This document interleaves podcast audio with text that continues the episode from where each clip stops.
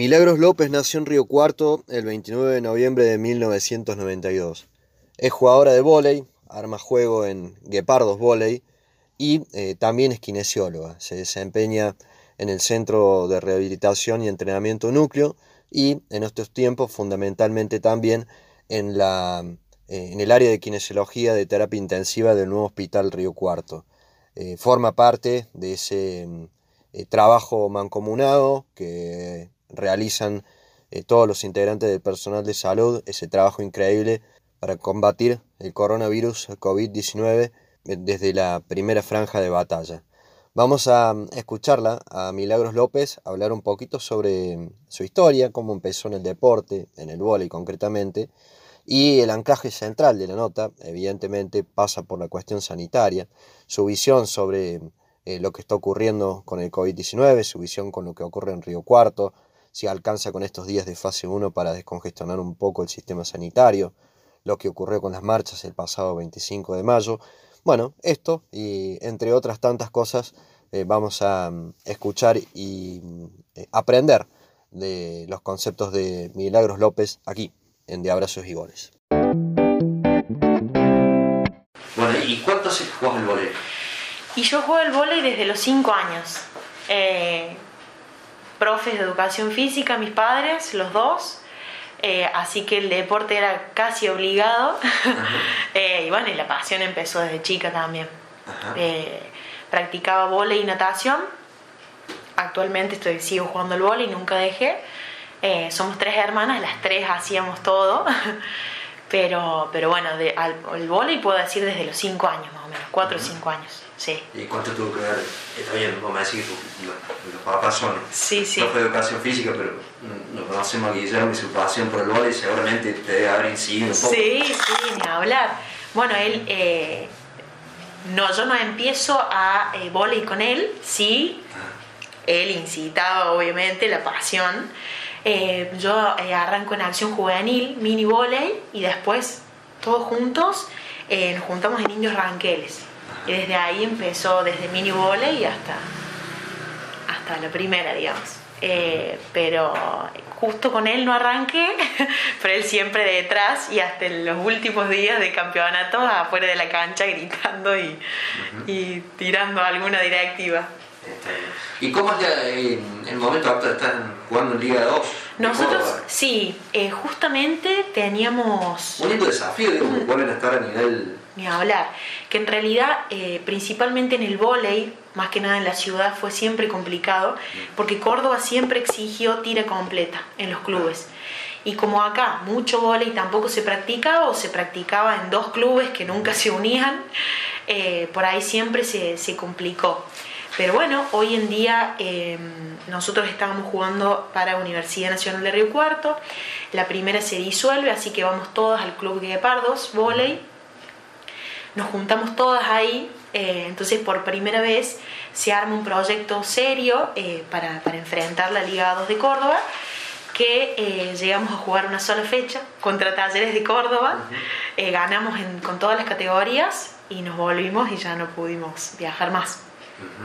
Bueno, pero por lo menos cuando se active todo, digamos, ya sí, sí, ya está en competencia. Ni hablar, o sea, el proyecto es súper serio, eh, los profes tienen muchas ganas, por eso uno admira también eso, eh, que por ahí en el vole hay mucha estructura no había, entonces, bueno, el, grupo es súper lindo, en sintonía, así que bueno, ojalá que pronto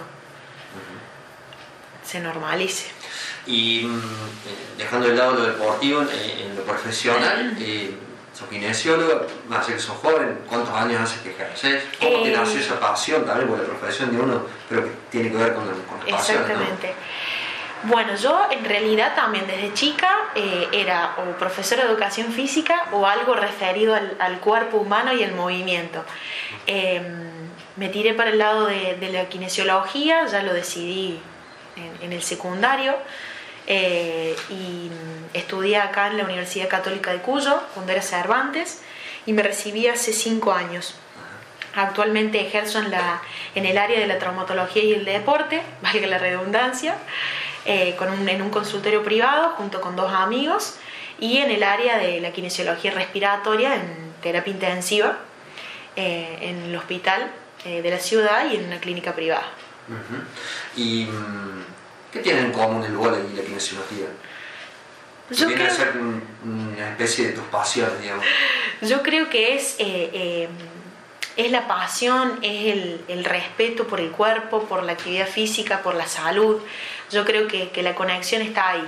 El deporte salud, eh, la kinesiología ayuda mucho a la, a la recuperación, a la prevención de las lesiones, para que el deportista esté, digamos, armónico en todo sentido.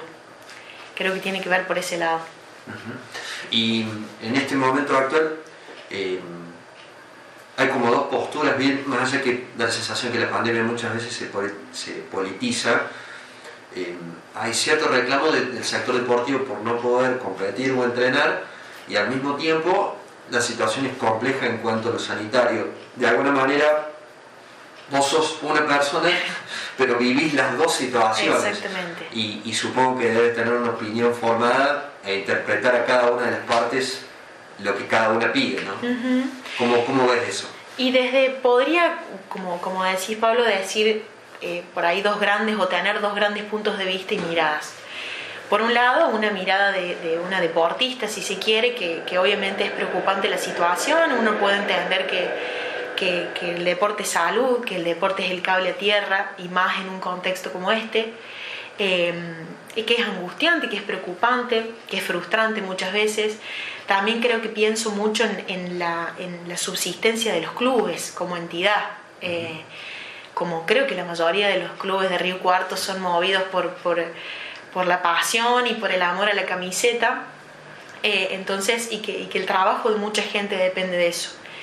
Por eso es, es delicado en el, en el sentido de que, de que la, la restricción también afecta a- al, al llevar la comida a casa. Entonces es un tema delicado.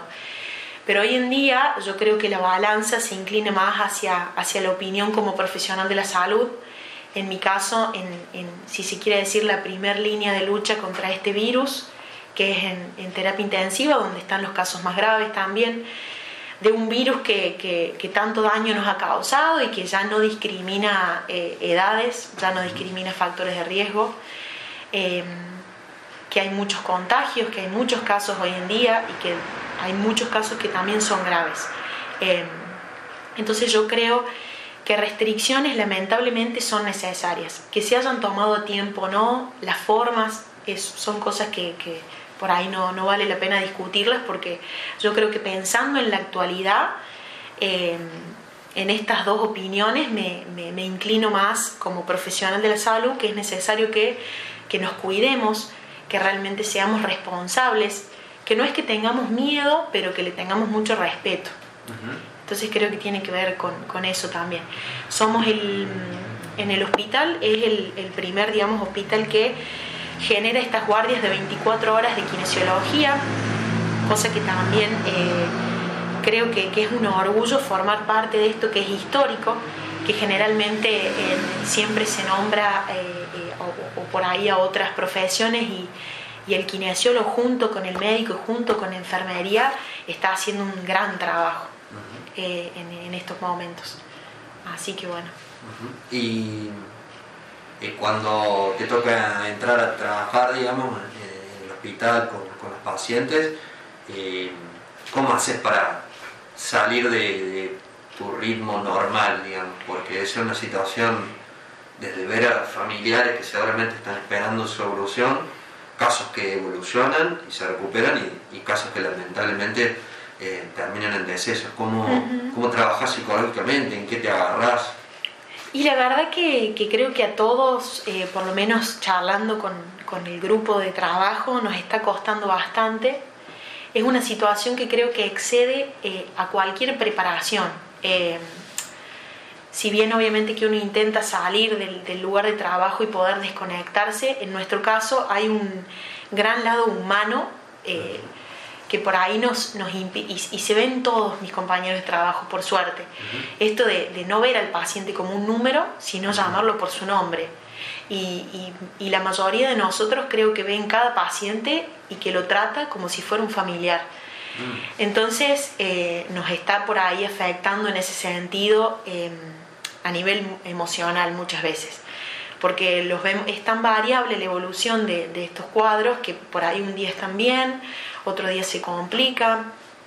Eh, también escuchar a las familias preocupadas se está haciendo complicado y, hace mucho tiempo que venimos de esta forma y más en estos últimos, últimos días que, la verdad que, que estamos como con más pacientes que el pico máximo del año pasado. Así que creo que, uno intenta, uno intenta, porque si no, por ahí se haría imposible, pero sin dejar de lado este costado humano que la mayoría decimos cuando charlamos que cuando lo dejemos de tener es porque este ya no es nuestro trabajo, porque creo que va por ese lado también.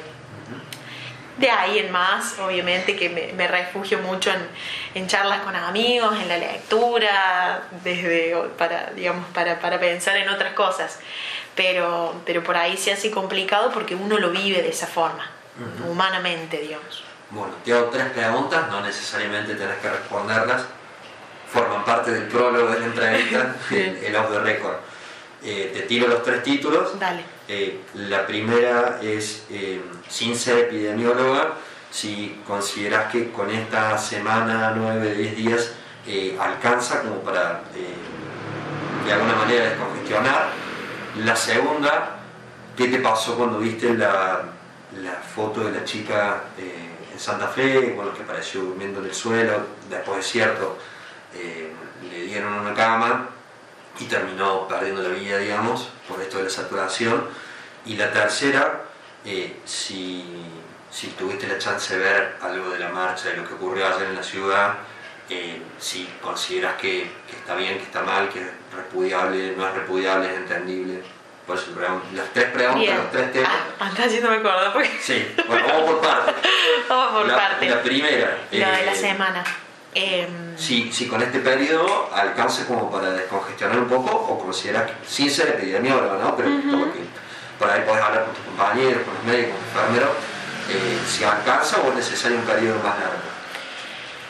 Yo creo que em, al, haber, al haber ciertas restricciones, eh, eh, capaz que sí, que descongestione un poco.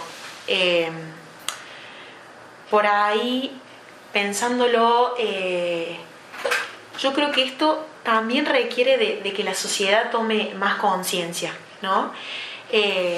a la vista está que, bueno, el año pasado también fue similar que con las restricciones este año es otro año, es diferente. O sea, la gente está cansada, eh, eh, la gente tiene que salir a trabajar, pero creo que hay ciertas cosas, eh, en realidad lo, más puntual, no nos vamos a poner a discutir en qué ámbito hay más contagios o no.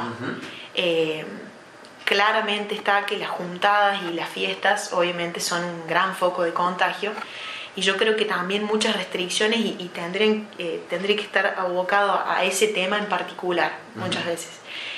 Em, en mi opinión personal, espero y deseo que descongestione y que de ahora en más se tomen ciertas conductas eh, eh, por ahí más estrictas en el ámbito de, más de, lo social. pero bueno, esperemos que así sea es la opinión, como, como decíamos antes, no, no soy epidemióloga, sino lo veo eh, día a día eh, a lo que va ocurriendo con los casos, más que nada en, terapia. el, segundo tema era consultarte qué te pasó cuando viste lo que ocurrió en Santa Fe, digamos, esta chica que, o sea, se viralizó la foto de la chica que estaba descompuesta, que, que se acostó en el suelo eh, bueno, después le consiguieron una cama, creo que los padres la tuvieron que llevar a otro hospital y bueno, terminó perdiendo la vida. Para, para un trabajador de la salud, cuando ve eso, que el impacto es negativo para todos, pero por esto que hablábamos antes, de, que ustedes toman a los pacientes como si fuera un familiar, no como un número, ¿qué te pasó a vos en lo personal cuando conociste esa historia?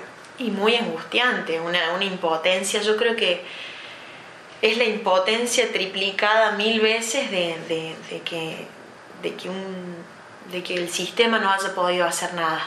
Eh, creo que también el sistema está colapsado en el sentido de, organización. Muchas veces eh, lo que pasa en los hospitales regionales eh, es que, bueno, valga la redundancia, recibe de toda la región.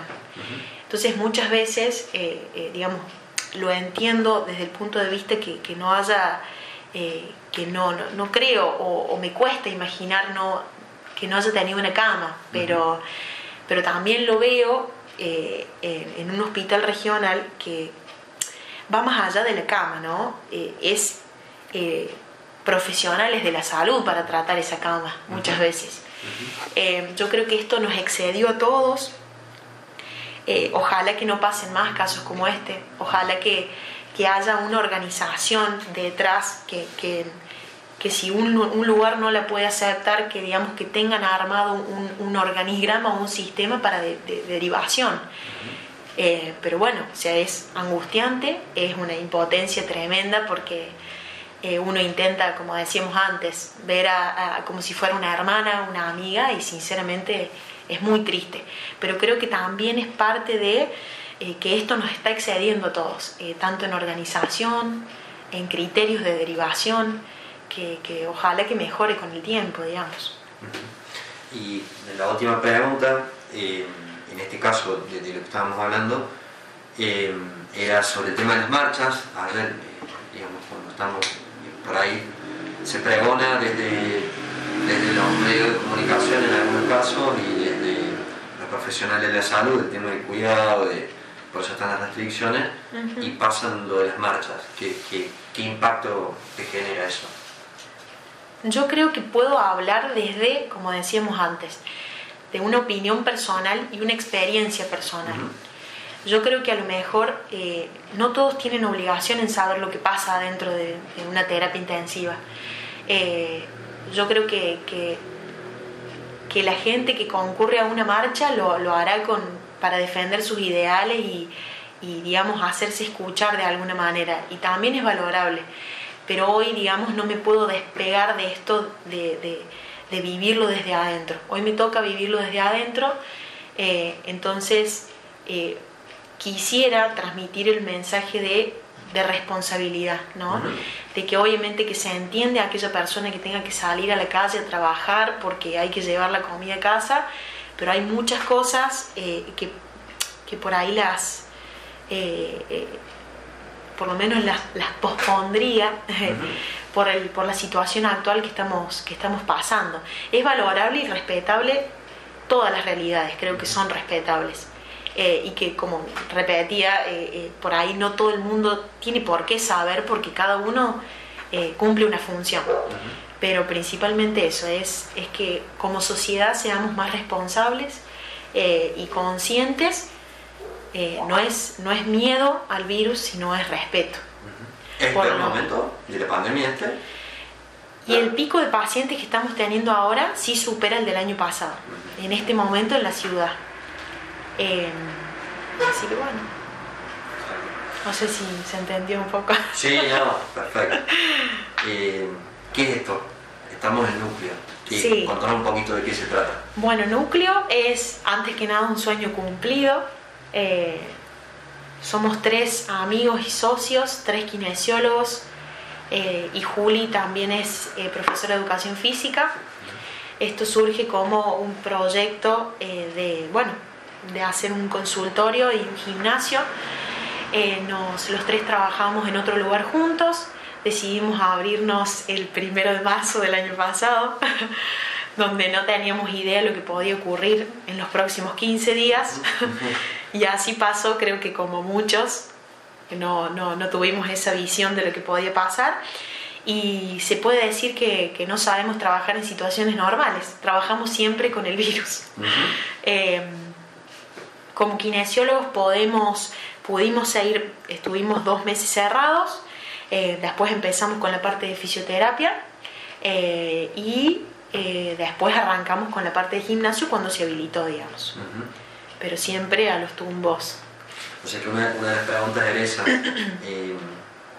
¿Qué reacción le generó? Está bien, seguramente en, en el primer momento que era todo desconocimiento, pero que ustedes empezaron y ahí nomás, no digo que tuvieron que cerrar las puertas, pero readaptarse. Al principio sí, sí tuvieron que cerrar. Tuvimos que cerrar casi un mes y medio, me parece. Uh -huh. Y después empezamos con casos postquirúrgicos uh -huh. eh, a trabajar. Sí, sí. que, bueno, sensaciones de todo tipo. Eh, mucho miedo. Em, era, creo que es el sueño de, todo aquel que tiene una profesión que, puede hacerlo de manera independiente, ¿no? Es el sueño de todos. Y, veíamos cómo lo que, por lo que tanto habíamos trabajado y luchado eh, se estaba cerrando y, por ahí jugó mucho la, creatividad, eh, el hecho de, reinventarse, el hecho de amigarse con la tecnología, de sacar ideas, de, no intentar por ahí soltar la mano a aquellos pacientes que nos siguieron, videos, clases en vivo. Yo creo que, que a todos nos obligó a, despertar un lado creativo que no teníamos. Y, así y todo eh, eh, pudimos, pudimos seguir de pie, digamos. Y, todo gracias a eso, a, lo que somos hoy como equipo, eh, que los tres tenemos, somos como diferentes pero muy complementarios. y bueno, y a la gente que, que nos ha seguido de alguna manera, a pesar de todo. Está bien. Bueno, la última pregunta no tiene nada que ver ni con núcleo, ni con tus profesiones, ni pasiones. ¿Sabes por qué te llamas Milagros? Sí, sé por qué me llamo Milagros, porque mi mamá no podía quedar embarazada. Mi mamá tiene eh, una patología reumatoidea, eh, estaba recibiendo mucha medicación fuerte, digamos, eh, se complicó, no, no pudo quedar, probaron otro tipo de tratamientos, hasta que de la nada aparecí. y por eso me llamo Milagros. Sí, sí, sí.